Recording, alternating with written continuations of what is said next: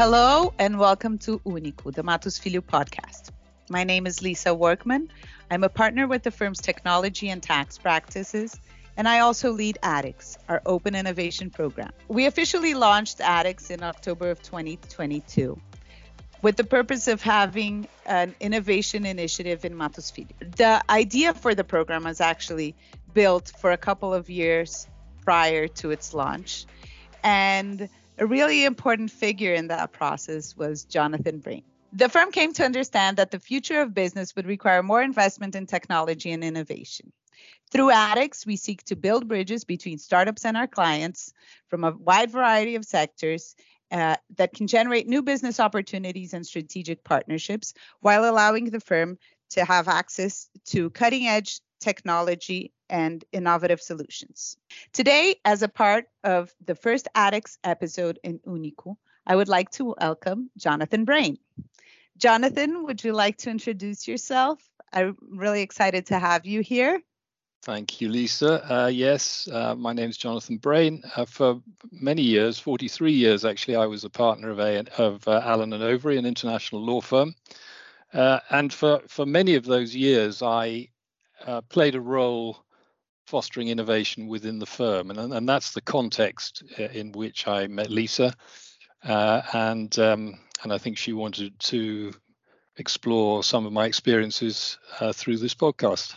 Perfect. So, Jonathan, tell us a little bit how your career led you to focus on innovation. So, you mentioned that you were a partner of Allen Overy for a very long time. What led you to focus on innovation, and what did you learn along the way? Well, I guess it happened by accident, really. Um, back in in the late 1990s, the internet was spreading like wildfire, and every business had to answer the question how are we going to respond to this new medium, this new phenomenon? And I was on the Allen and Overy board at the time, and the board asked me to take responsibility for A&O's response to the internet. So that was not its its client advisory capability, but its response as a business.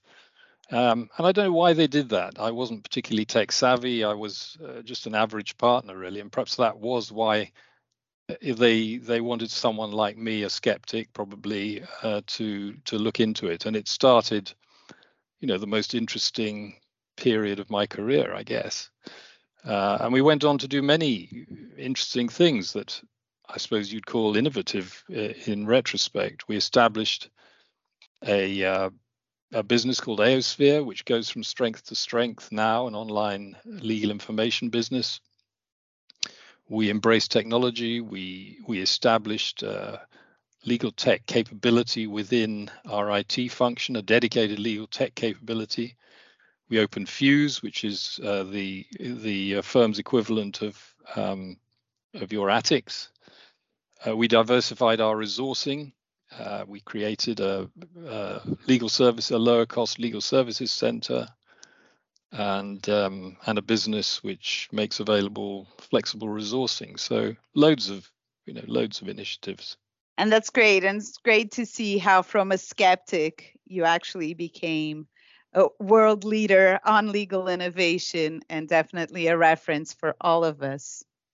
Uh, and you uh, asked actually, you asked about um, you know anything I've learned. I mean, I guess one the main thing I've learned, I think, is that when you try to innovate, things don't work out the way you wanted them to or hope that they would often. And so what you really need is perseverance more than anything else, I think.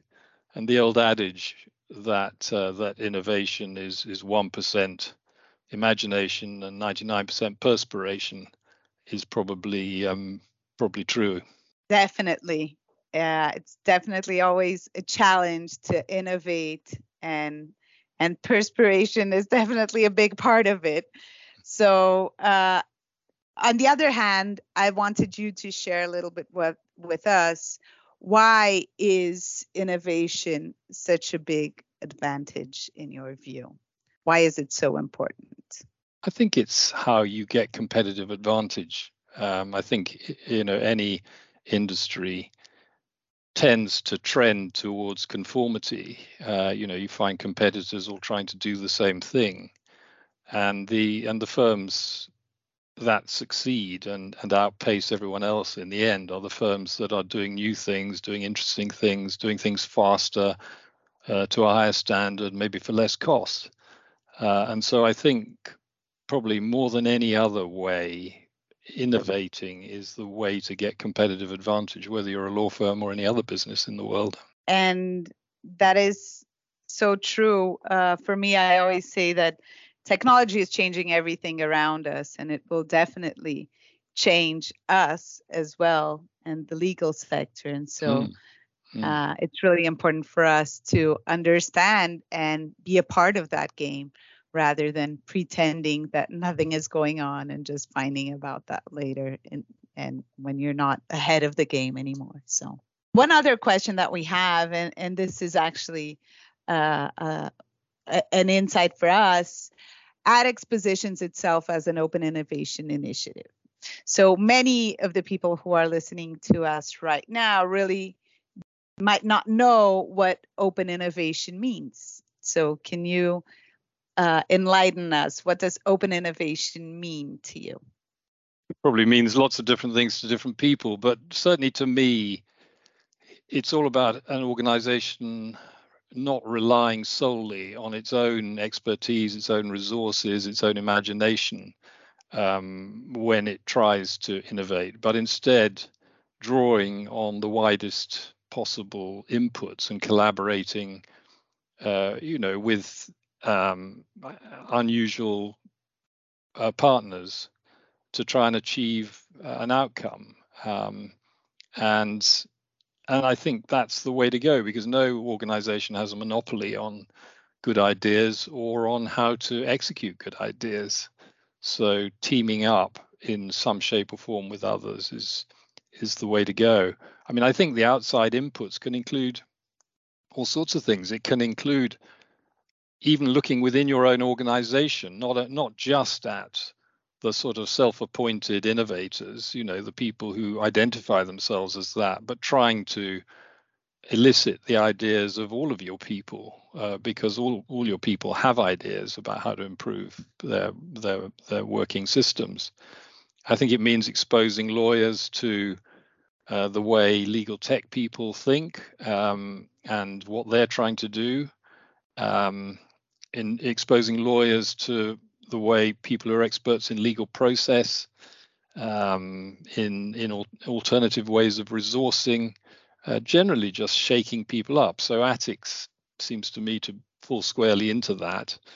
Um, it's exposing your lawyers to to legal tech innovators and their thinking, and it, and the quid pro quo, I guess, is that it's exposing them to your lawyers and and giving them access to uh, the top of the legal profession, which allows them to try and adapt their platforms to cope with the demands that your your people will put on them. Um, having said all of that, I think there's a tension between law firms and open innovation because um, you know open innovation requires you to collaborate and share, and I think law firms and in fact legal functions within uh, uh, client organizations too sometimes are a little protective about their special knowledge. You know, they don't want to share. Uh, they don't like the idea that their special knowledge will come into the possession of competitors. Uh, so there is a tension between the instincts of a law firm, often I think, or a lawyer, and and the demands and the opportunity of open innovation. That's great, Jonathan, and I think you tackled exactly what attix is all about, which is about giving the Mattos Filho outlook to the tech solutions of the startups and also giving the startups outlook to the Mattos Filho lawyers. And yeah. so being able to have this different outlook and collaborate and grow with that. And you also actually led me to my next question, which is that the legal sector is often perceived as somewhat risk averse uh, rather than uh, an area that generally embraces innovation. And you you mentioned a little bit about why there is such difficulty in a law firm, but I'm interested to knowing a little bit more about that and about your experience on on the embracing of innovation in the legal sector. Well, there's no denying uh, that the legal sector is slow to innovate. I think that is definitely the case, um, and certainly one of the reasons is that lawyers are risk averse. You know, they we're all bred to follow precedent and to do what do things the way they were done previously because that's the low risk way of proceeding. But I, I don't think it's the only reason. I think uh, there are other reasons why law firms are slow to innovate. I think there's a lot of complacency out there i think um, you know in the end most law firms still sell hours and so they're time poor and uh, and spending time uh, you know, trying to do a task differently, uh, trying to innovate, is is sort of unwelcome in that sense. I think often. Um, I think there tends to be a slightly short-termist culture within law firms. People are used to distributing all the profit at the end of each year to their equity partners, and and uh, I think there's a natural reticence and reluctance to reinvest that profit in the firm um, in in things like innovation initiatives. So I think there's a I think there's a a range of reasons why the legal sector is slow uh, to innovate. Um, and in the early days, when I first got involved, sometimes people would they would say to me, you know, my clients don't want me to innovate. You know, they don't want me to take risks at their expense. Uh, and it always struck me that that was such an odd response really and, and and missed the point because of course if you said to a client you know would you like us to do this deal for you this time in a different way from last time that's not tried and tested most clients would say no why would i want that uh, but if you say to them would you like me to do this deal for you at half the price and in twice the in, in, in half the time that we did it last time then the answer would probably be yes of course um, and so you know it's it's a question of how you how you put the the, the proposition to a client rather than um, a natural reluctance by clients to want you to innovate. I think.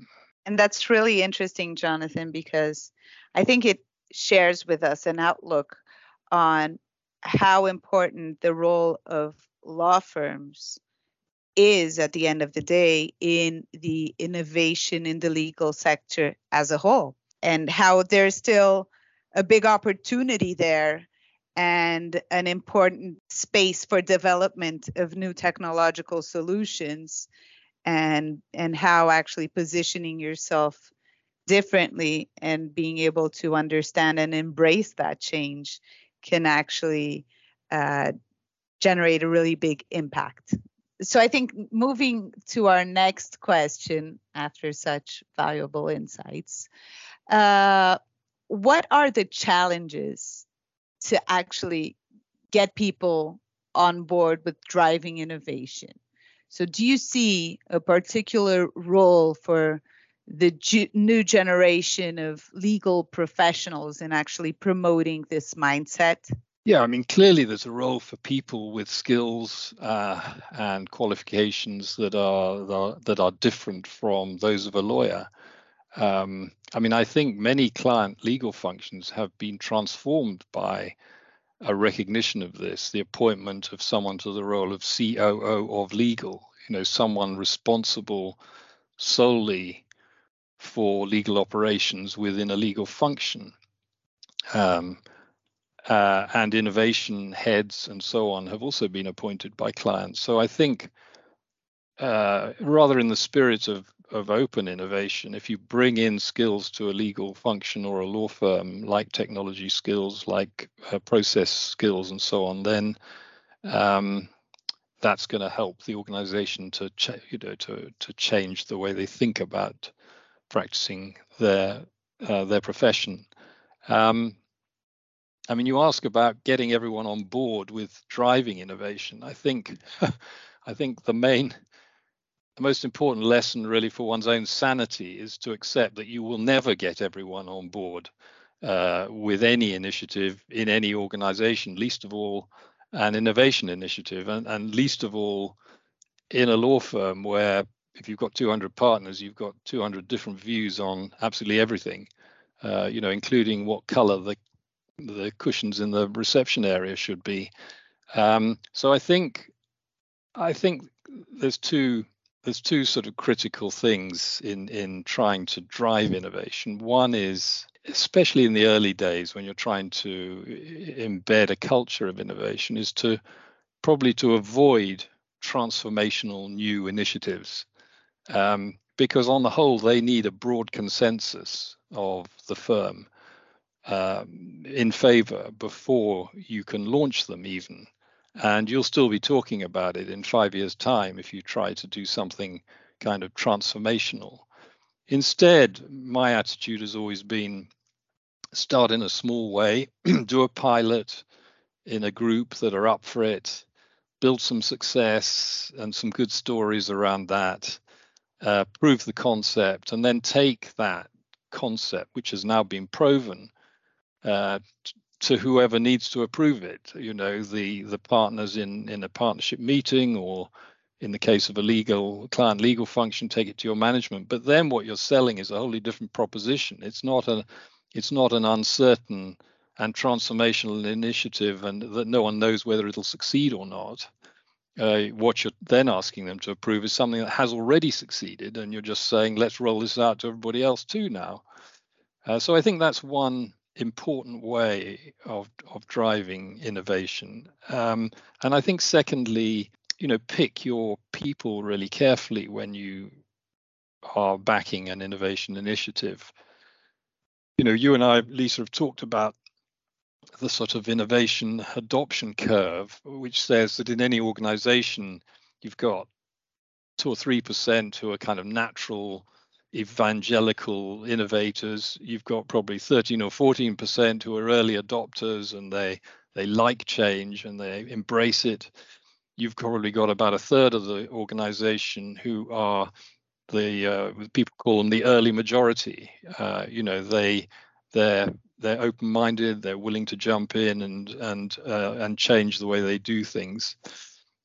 And then you've got, so that's about 50% of the organization, that's about half. And then you've got about a third of the organization who are late adopters and who are skeptics and who don't really want to change and they'll only do it if they're put under pressure.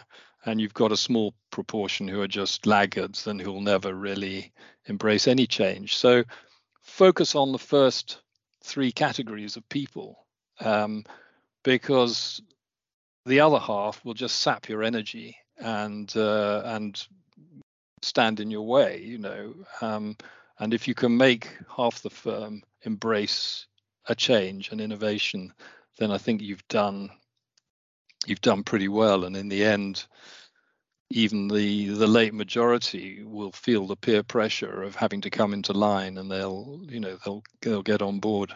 That's great. You talked a little bit about these how trying to be transformational from upfront might actually be a big difficulty. And I think that what we have been learning in attix is actually that having as a purpose to allow the firm to be close to the most innovative and cutting edge tech, tech solutions that are in the market actually uh, will change the mindset of the law firm uh, as they see these solutions and as they start testing them and partnering with them and growing with them, and how that actually, at the end of the day, through these small proofs of concept, uh, changes the mindset of a big portion of the firm. Uh, I'm sure so, that's right. Yeah, I'm sure that's right yeah and so and i think that that this is basically what we're focusing on and and i don't know if you have any insight on everyday actions that can actually boost innovation and so uh, if innovation would necessarily require financial or technological resources i just wanted to pick your brain a little bit about that well i think it's a tricky one this because I think um, you know if you have scale and you have financial and technical resources, you clearly have an advantage over a smaller organization that doesn't have scale. But equally, you have a bigger challenge because you have to innovate at scale. Uh, a smaller organization, you know, can be very nimble. Uh, but if you're in a big law firm and you've got to get the whole firm to move, then yes, you've got the technical, logical resources and the financial ones, but you've got bigger challenges to, to confront. Um, but I don't think it does, innovation in, in the legal sector doesn't always require financial or technological resources. No, because I think I think innovation in the legal context tends to come out of some combination of three things. One of them is technology, one of them is resourcing and finding other ways of resourcing than just highly paid lawyers. And one of them is process and how you change your processes uh, and innovate your processes in order to deliver a better outcome to your clients. And so I think people often underestimate, for example, the opportunity that finding new ways of resourcing your work presents to a law firm and indeed, and indeed to a legal function. I mean, let's be honest, a firm like Mattos Filho may be doing the big transformational deals in the Brazilian market, but a lot of uh, the tasks that you do, even on a big transformational deal, uh, you know, don't necessarily require the highest qualified, highest paid lawyers from the best law schools in Brazil. Um, and the trick is to match the resourcing to the complexity of the task and to pay uh, the resource appropriately. You know, um, so I think I think within the uh, within resourcing, there's a there's a big opportunity to innovate. Um, uh, and even technology, I think, can be accessed at low cost. I mean, you know, most organizations in the world um, probably have some elements of a Microsoft of uh, Microsoft suite of products, um, and uh, I'm always amazed at what some organizations have managed to achieve just using that. And of course, the, the marvelous thing about that is it's already paid for, installed, uh, and maintained by the by the firm. Um, you know, so there's no incremental cost if you can put those technological tools to a new use. Yes, a good example I um, I could give of that is a, a, general counsel I know of a mid-cap pharmaceutical company in Europe. Um, and what he did was to make use of Microsoft Teams to manage uh, the his company's acquisition pipeline. It was an it was an acquisitive company, so at any one time they always had a series of targets that they were looking at, and so for every target he would set up a channel on Microsoft Teams. Um, all information relating to that target, all due diligence information they acquired, um, uh, would be posted on that. All communications within the team whether um, oral or online, uh, and whether the team was in the legal function or finance or anywhere else in the organization, all of that would take place on the on the Teams channel. Um, he would get feeds of, of news information about the target coming direct into that. And so he he just made use of a tool that his organization already had to manage a pretty sophisticated um, acquisition pipeline. Um, so yeah. that's a long-winded way of saying um, it helps to have financial and technological resources, but um, I don't think you need to be constrained if you don't have that. And that's great to hear because I think, well, that's a great advice for the smaller uh, firms or even uh, the tech developers for the legal space that are hearing us right now. But I think that's a lot of what we do with attix is actually to map out these innovative solutions and bring them to the firm so that we're able to actually render the best legal service to our clients and and and using those innovative tools and having an outlook to everything that's in the market is definitely important for that yeah so Yeah. So so Jonathan, tell me a little bit about how you see the future of innovation. What ways can companies invest in innovation in the long term and and and what do you see in the future which has been even more exciting recently with regard uh, to the legal space?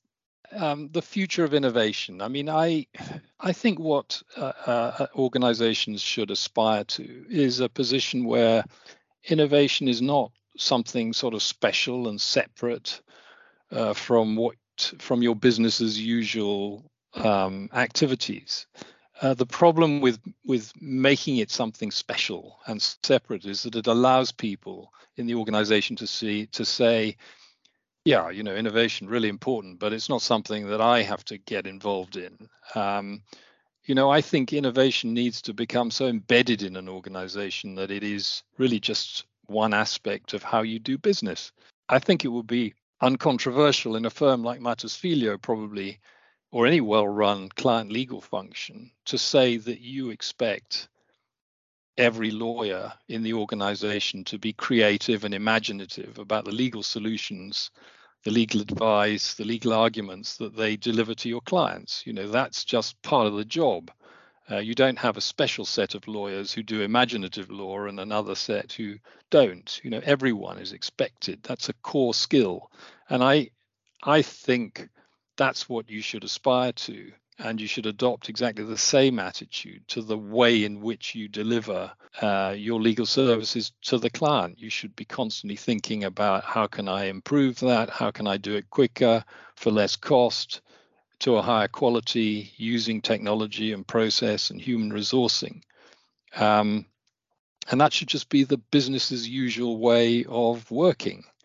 Uh, and I think, yeah, I think the word, in a way, the I word, the innovation word, is a bit unhelpful in many ways. And if you just think of it as we're an organization that is just continuously trying to improve and do things better, slightly demystifies uh, innovation, I think, and makes it more accessible to everyone. That's really interesting how the word innovation can actually segregate the initiative to specific teams or, or drive people away from it and, and maybe how uh, it's important for that to be uh, a, a, pillar of the organization rather than an innovation initiative, right?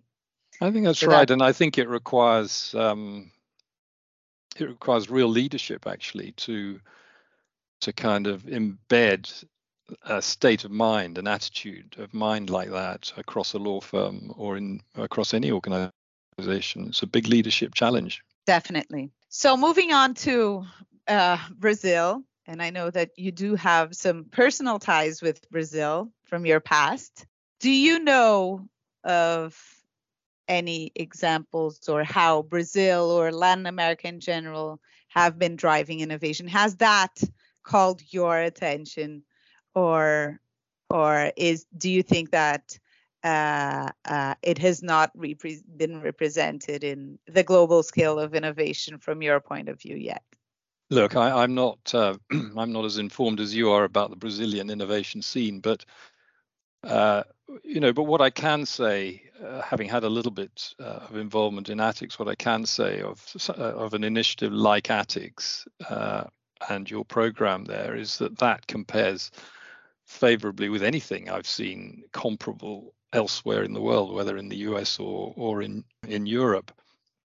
Um, and so, and I think one of the effects of of a law firm sort of if you like breaking ranks and doing an initiative like that is that it has a positive impact on the rest of the legal market uh, because it forces it forces other firms competitors of, of Mattos Filho to sit up and say well you know they've done something interesting there.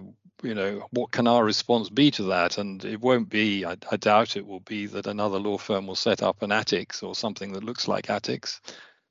Uh, but it will force them to think about what their response should be, and they'll come up with ideas and initiatives that work for them.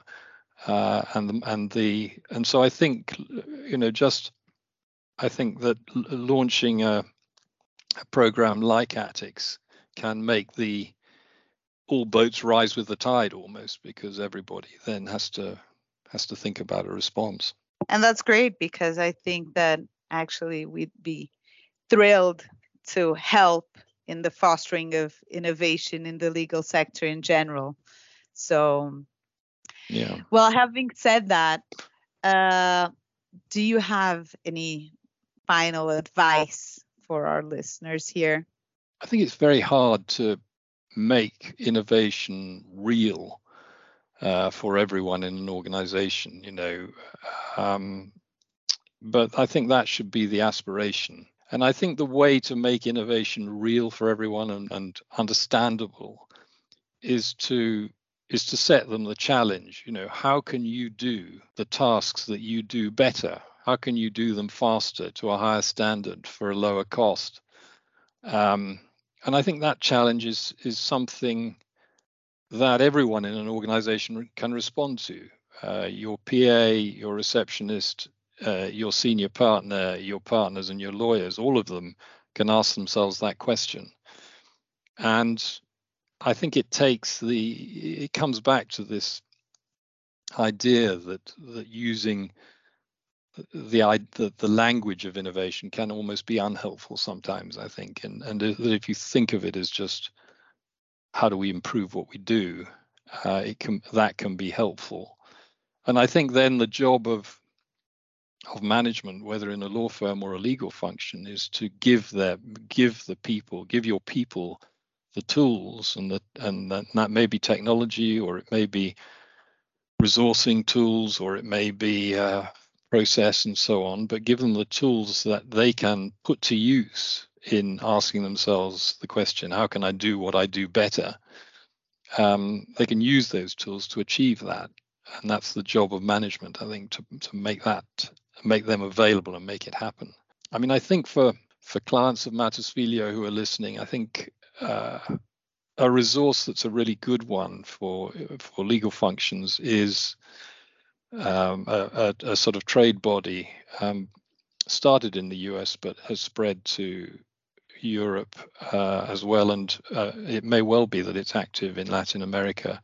It's called CLOC, the Corporate Legal Operations Consortium, CLOC, and um, it basically targets the COOs of legal functions and um, and people who, um, in my experience, people who have joined that are very generous with their time. They're very happy to share their knowledge about challenges they've faced and how they how they've dealt with them. Uh, all of them are preoccupied with the question: How can I bring my legal function into the 21st century using technologies and other tools that uh, will streamline it? Um, so I think that that's an organization worth making contact with if you're uh, in um, in-house in the legal world.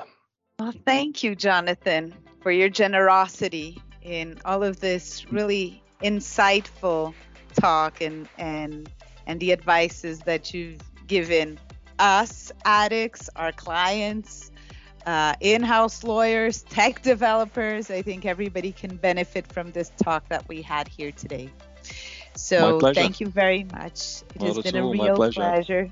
It has been a real pleasure talking to you today and having you uh, on this podcast.